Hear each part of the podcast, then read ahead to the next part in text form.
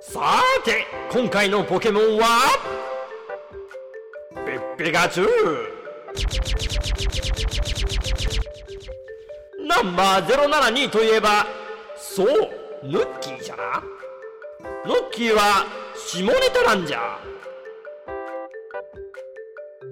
ここで一句父兄さん僕はゴキブリ逮捕してみんなもポケモンゲットじゃぞラジオコケティッシュ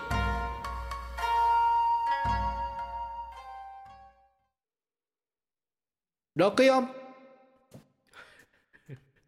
っていう起動音じゃなかったっけ64任天堂64ってさそんなんだえ気もせんでもそうないえそうだっけあーあのよくねあんま思い出せんな確かねいや俺の記憶が正しかったらポケモンスタジアム金銀がねこの起動音だったよなるほどね懐かしいなまたポケモンスターちゃんもキンキンって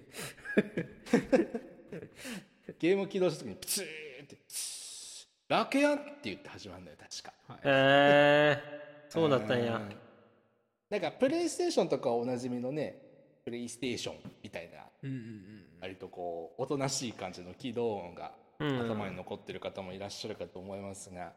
64はあまりそういう気張ったのはなかったような気がしますないねないねそうかなるほどまあというわけでね今日はちょっと64の、まあ、それもみんなであのお家に集まって一緒にプレイする対戦ゲームの話をねしようかなと思って、はいはいはいはいえーお集まりいただいたというわけでございますよ。そうですかそうですね64楽しい思い出がいっぱいありますようんおー六ああのねまあこあれあの時代のさゲームテレビゲームで対戦をしようってなると当然みんな同じブラウン管だったりあの時代だとなんだプラズマテレビがあるかどうかかなあーないんじゃないもうあるかさなうんないかだからもうみんなブラウン管か 多分であのちっちゃな画面が4分割されてさそうだね「俺どこ俺どこ?」とか「2P どこ 2P どこ?」とかって言いながらやってましたようわうわうわあやっーたレース確かにレースゲームとかだったら4分割とかねしたりするもんね、あの例えばねシューティングゲームとか、うん、そうだったそうだったいやー懐かしき懐かしきですよ、まああの今回はまあいろいろこう話題に出そうかなと思うんですけどもまああのみんな知ってるみんなやったことがあると言っても過言ではないあのゲームはちょっとラスボスに置いていきつつちょっと僕が思い出深いゲームのタイトルをいくつか挙げつつであの進めていこうかなというふうに思っております。うんはーい懐かしもう、えっとねまあ僕は割とそのみんなで集まってやるゲームは64が多かったですねゲームキューブも小学校の後半ぐらいに出てるんだけど、うんその頃はもう割と中学受験一色になっちゃったのでうん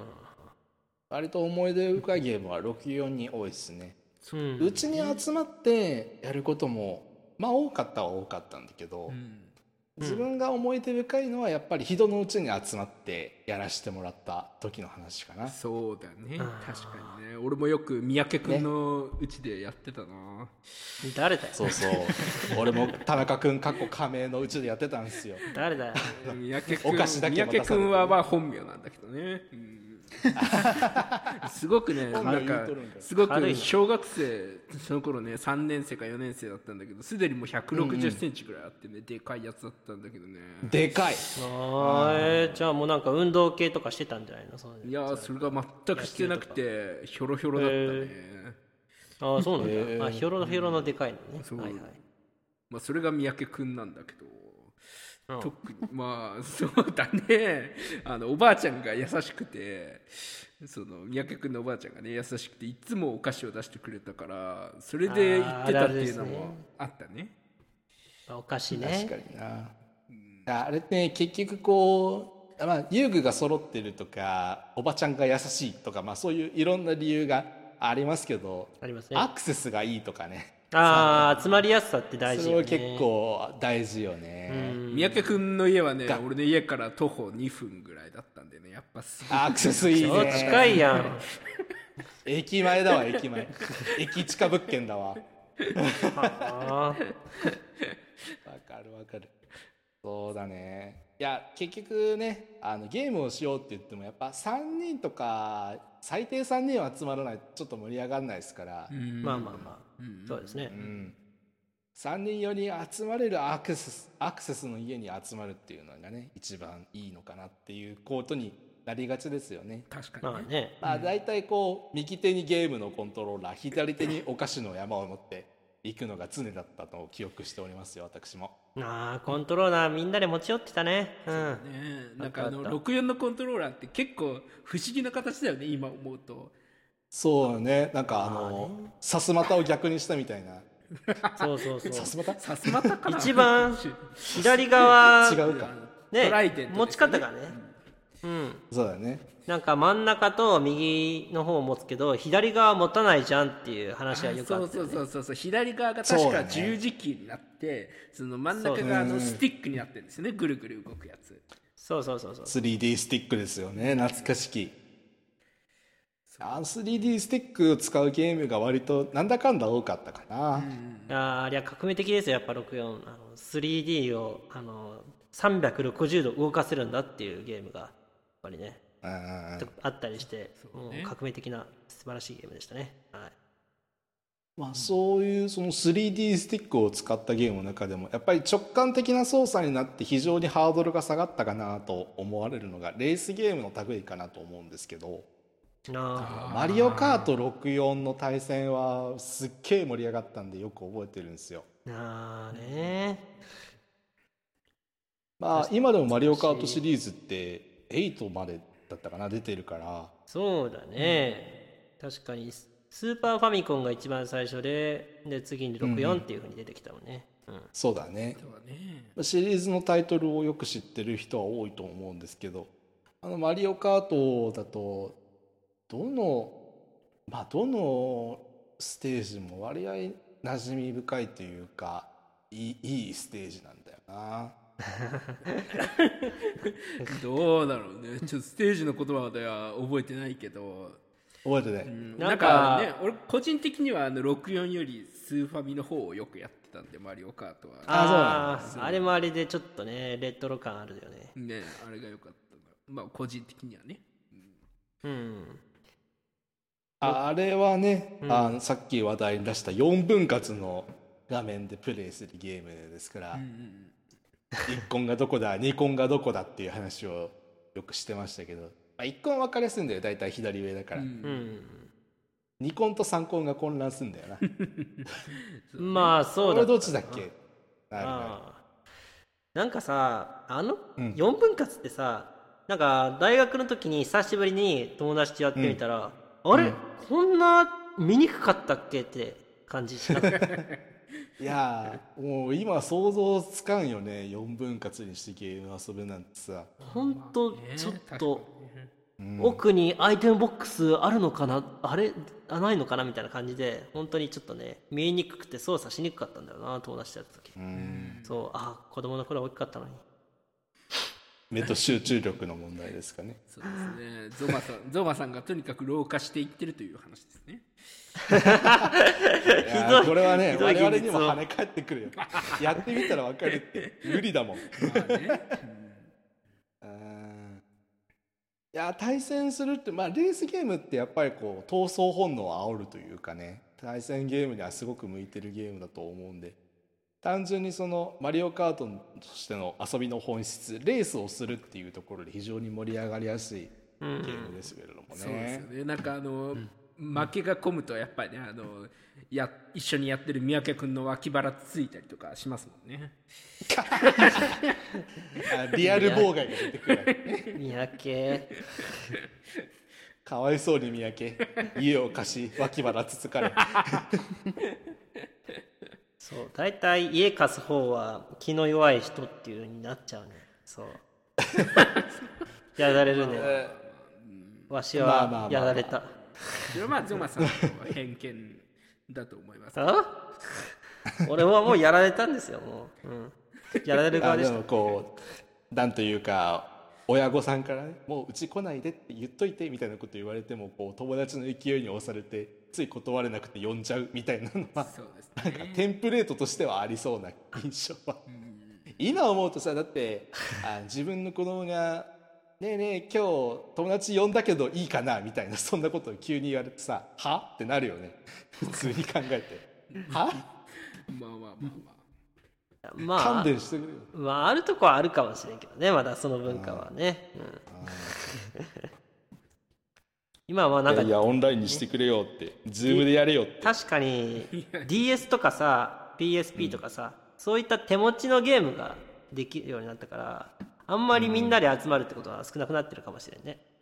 まあそうかもね意外と公園とかで一緒にやるとかさ家でやれやらなくても大丈夫って確かになプレステ5とかもそもそも 4, 4つコントローラーつながらないしね2つしかつながら ないあそうなんじゃ、おーでもまあプレステ5やる楽器もちょっと腹立つけどねお前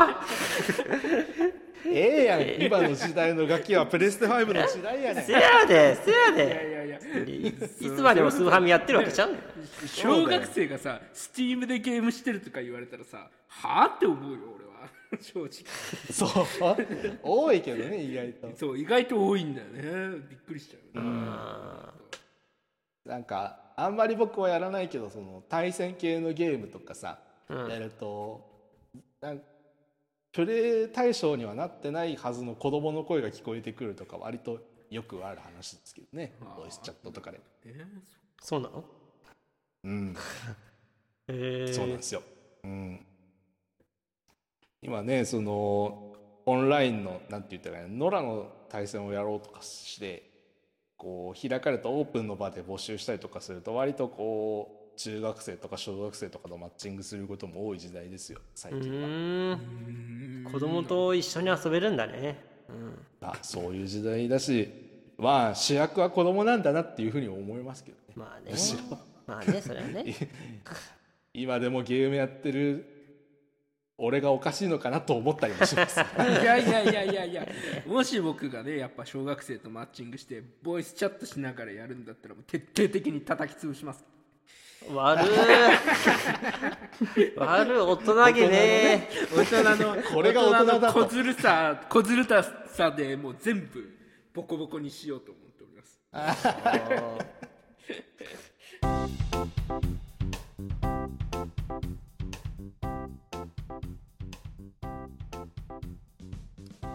伊勢神さちょっと俺が考えた早口言葉やってみてよあいいよ俺は俺のこと童貞って言っていいけどお前は俺のこと童貞って言うなよ俺は俺のこと童貞って言っていいけどお前は俺のこと童貞って言うなよ俺は俺のこと童貞って言っていいけどお前は俺のこと童貞って言うなよ俺は俺のこと童貞って言っていいけどお前は俺のこと童貞って言うなよこれだから童貞は俺は俺のことを童貞って言っていいけどお前は俺のこと童貞って言うなよラジオコケティッシ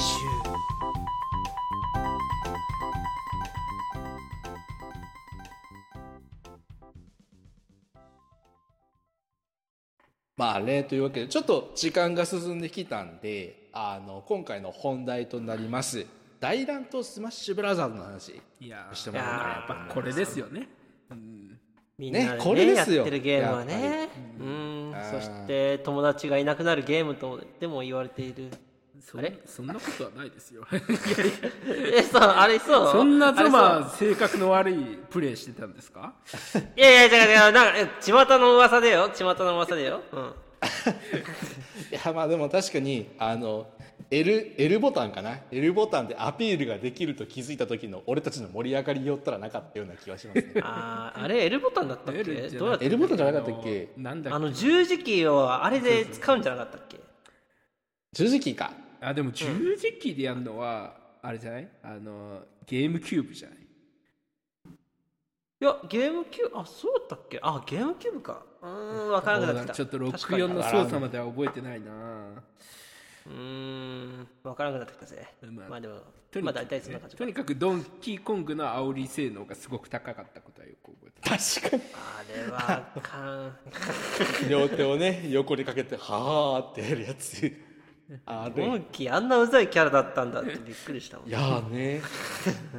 ああもうちょっとねあのドンキーコング64とか遊んでた時は割と朗らかでこう表裏のない熱血感みたいな感じだったのに、そうそうそうそうそうそうスーファミでスもなマブラにないいやっつただらった急にななんかねいつの間にかそう小憎たらしいキャラクターになってたもんねそうそうそう、そうそうそんな感じがお前ってなっていましたけど、うんうんいや割とねドイツも煽り性能高いですよでもよくよく考えてみたらそうだね確かにマリオのやつもさでかくなって縮んでって いう何の意味もない時間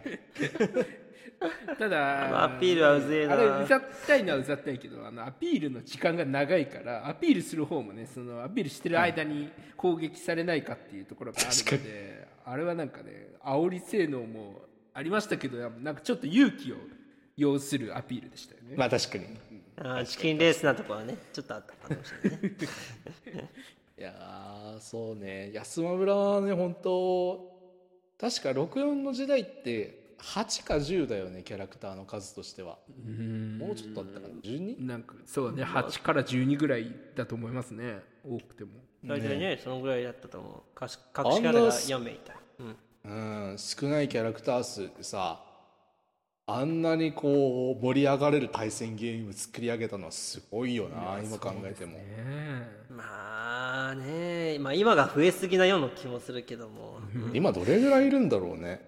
キャラクター選択画面とか見たらスイッチの画面だとちょっと見切れないぐらいあるんだけどそう、ご50人ぐらいいるんちゃうあれはそそうだよね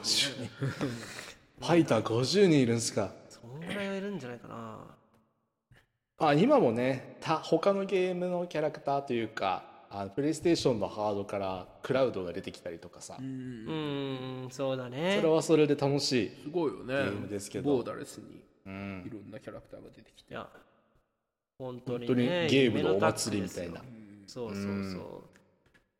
あれ盛り上がるよ なスマブラなそうですね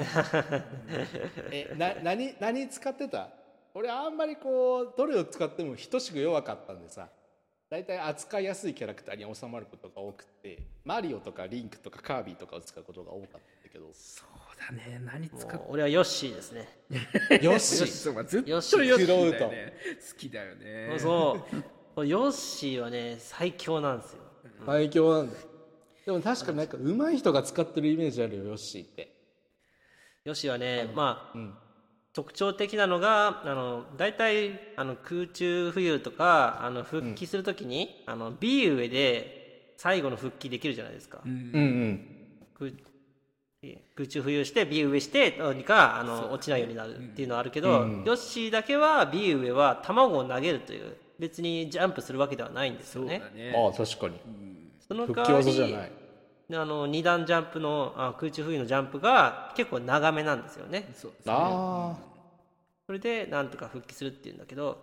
まあそのおかげでちょっとその空中浮遊中に攻撃を与えられてもあのあんまりまあダメージは食らうけども吹っ飛ばないっていう謎の仕様があるんですよへえちょっと頑丈なんですヨッシーっていうのはへえじゃあ吹っ飛びにくいキャラクターなんだわ意外とねうんえー、あんな軽そうな見た目してるのにそうそうそう 64はちょっとそういう性能がちょっと強めでうんっえていうヨッシー豆知識でしたはいー、初めてしたそんな細かい仕様気にしたことなかったもんレイは何使うとかあったんですか私はですね割とやっぱ素早いキャラクターが好きでフォックスとキャプテンファルコンを使ってましたね、なるほどねファルコンパンチのそうですね B だったっけファルコンパンチ B, B 単 B 体だでねファルコンパンチですねあーパルコンは隠しキャラだもんね確かそっあかそうだっけうん、そうだった気がする。ルイージ・プリン、ファミファルコン、あともう一人はネスか。はあはあはあはあこの4人が隠しキャラだった。確かにそうかそうか、ファルコン隠しかそう、友達同士で、ファルコンってどうやって出すんだ、出すんだ、みたいなとかさ、そういう話を言ってたわ。やってたね、でもなんか昔から今まで共通するのはプリン使って強いやつは本当にやばいっていうイメージありますねあーね。あれなあプリンはねの人が使ってるの見るまで眠るで吹っ飛んでるっていう事実に気づかなかったもんそうかも確かにうんうん、あそれそんな攻撃性能あるんだそっうてねなったよねうん自分じゃさ使えないじゃんあ寝るだけかこの技ってなるうんさ最初のうちはそうなるのが割と関の山で大体人が使ってるの見てあ攻撃性能あるのねこの技ねっていう風になるという 確かに確かにねうんプリンはやっぱ吹き飛びやすくてやっぱり死にやすいってはあるけど、プリンで勝てるやつってやっぱりあんまりダメージを受けないっていう話になるわけで、まあそうだやっぱなねりそのあたりのうまさが出てくるっていう話だよねうん、立ち回りのうまさが露骨に出てくるわけですねそう、ねうんプリン使いなただやっぱりまあね、うん、プリンが吹っ飛ぶ時とかやっぱよく吹っ飛ぶからさ、気持ちよかったよね、吹っ飛ばすの気持ちいい、ド S 発言が出たんですけどいやいやバンってやったら「うっ!」って言って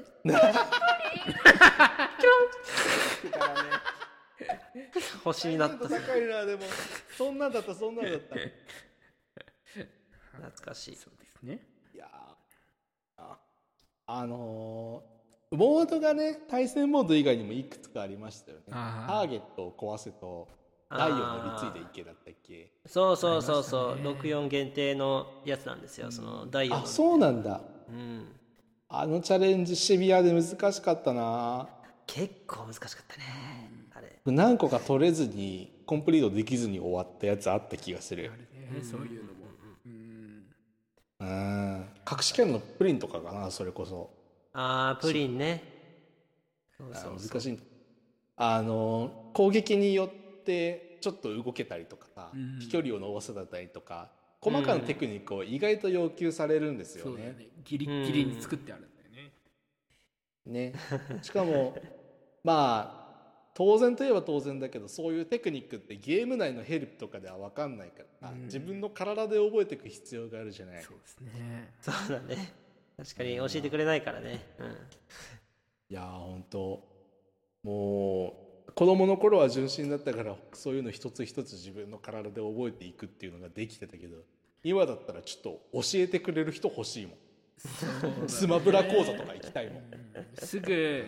やっぱねそのそれの、まあ、ゲームキューブぐらいの時代からかなやっぱり攻略本ってものをやっぱ普通に買うようになってそれからやっぱりねうんネットの情報でそういうところをヘルプに行くっていうのがやっぱ普通になってきましたからねあの頃は確かにあんまりそういうもの参照せずに独立もしくは友達との間だけで頑張って攻略しようという感じはありましたよね。あった確かにねね情報交換あったね友達とのね、うんうんいやそれはねやっぱいいですよねあの情報源限られていてしかもその情報を取得する術もあまりよく知らない子供だからこそできる楽しみ方かもしれないうんいやねガセがガセ情報がね流れることもあありましたあったね。いやーねゾマとかよく流してましたもんね、そういうのやっぱり。 そうなんだよ俺がねみんなが困ってるのをニヤニヤ見ててんなわけねえだろ 絶対や純って粋にた俺も楽しんでたよあの人が俺困はるの騙された側なんだよ人が困るのを見て楽しんでたどんでっちすかよってね。いうと俺純粋にゾマは騙される側だと思うわいや例えばさ、あの一人モードでスマブラの一人モードあるじゃないですか、んあのいろんなコンピューターのキャラを倒すその中のコンピューターで一人モードでしか出てこないキャラクターっているじゃないですか、あのああのなんかメタルマリオとかそうそうそう、メタルマリオとかあとあの巨大ドンキーコングあの時はまだあのスーパーキノコっていう誰かが巨大化になるっていうのはできないけど、僕らの時はあのゲームキューブからできるけど確かあの時は一人モードででっかいそうだねドンキーコングが出てきたりとかバーサスドンキーの時だけちょっと重ためのでかいドンキーだった気がする、そう,、そうそうそうとかマスターハンドっていうボスキャラ、はいはいあの謎の手だけのボスキャラがいるんだけども、そいつらを操作できるっていうやり方があるみたい ワザップだワザップそいつらを、あの隠しキャラとして生み出すことができるやつがあるっていうのがなんかいろいろあガセ情報が回ってきてたんですよねうんなるほどねなんかでもそういうガセ情報に踊らされるっていうのは俺もなんかやっぱ似たような思い出はあるんだけどさなんか中にはそのその当時のそのソフトではガセ情報だったのにその次のタイトルになるとそれが本当に実装されたりみたいなガセ情報とかあったりしませんでしたなんかおなんかそういなうんだなんかろう夢なんのかある要はガセ情報ってそれこそ今の例もそうだと思うんですけどマスターハンドとかでかいドンキとかをさ、うんそのうん操作できたら嬉しいなっていうところから生まれてるじゃないですか。確かに確かでにそれがやっぱなんかそれこそね巨大化にしてもそうですしその次のタイトルからは実装されたじゃないですかそれが。あでも確かにあのスマブラのアイテムの中にモンスターボールがあったじゃないですか、うんありましたねあれで確かなんかミュウツー出てこなかったっけどうだったっけいやミュウが出てきたの、うんあれミュはウが出てきたんかそうなんかあの辺のポケモンたちプレイヤブルにならないかなっていう想像はしてたけどなったなそういえばそうミュウツーとかね確かにミュウツーとか人影とかね、んゼニガメとか御三家はね出てきたりとかあと確かにそういうのあったな一応マスターハンドもあのーゲームキューブで操作できるんですよえそうなのえそうなんだこれはねほんまにあのバグ技でできるっていうのがねあーまたそういうそういうダークな話で すからそうやって裏これガスじゃないです僕本当に実際試してみてあマジでできたって思ったんだけどもまあでも対戦が終わんないんだけどね壊れたそれはダメだあのちょっとなんかコントローラーを2つぐらい用意してなんか同時にあの何かのボタンを押して対戦をスタートすることでなぜか 4P のマスターハンドを操ることができるみたいなで適当にボタンを押しても技を繰り出すことができるっていう謎のバグ技があるんですよガセじゃん違うめっちゃガセっぽいんだけどその本当にあったの本当にここれね同じボタンを同時に押すってマジであったんでえすーよもうこれもはういいですよそういう話本当はい つもいつもガセおいもう本当現実と夢の話がね混同してしまいますからねゾマさんは本当まあいや否ま定あちはあょっとんまりしないけど誰か裏取りできる人がいたら裏取りして教えてください。はい。ねえいやちょっとこう子供の頃のゲームの話ってこうなんだろうな取り留めもなくずっと続けちゃえられるからこの辺で終わりにしようかなと思うんですけれども、はいまああのたまにはねこういう取り留めもない話もいいんじゃないかということでまたこんな話させてもらおうかなと思います。えーここまでのお相手はターとエンとゾマでお送りいたしました。はいありがとうございました。ありがとうなあーそっかちょっとまたやっぱね私たちも集まってゲームしなきゃいけないですねやっぱなんかオンラインでゲームできる時代にはなりましたけどやっぱねあの隣にいて続きながらゲームするのが楽しいんですよね、まあね、それも確かにありますよ。うんそうだね桃鉄とかやるか。桃鉄は終もわらうねいえいぞ俺もボロ負けしたからもういい 大借金おったわえーラジオコケティッシュ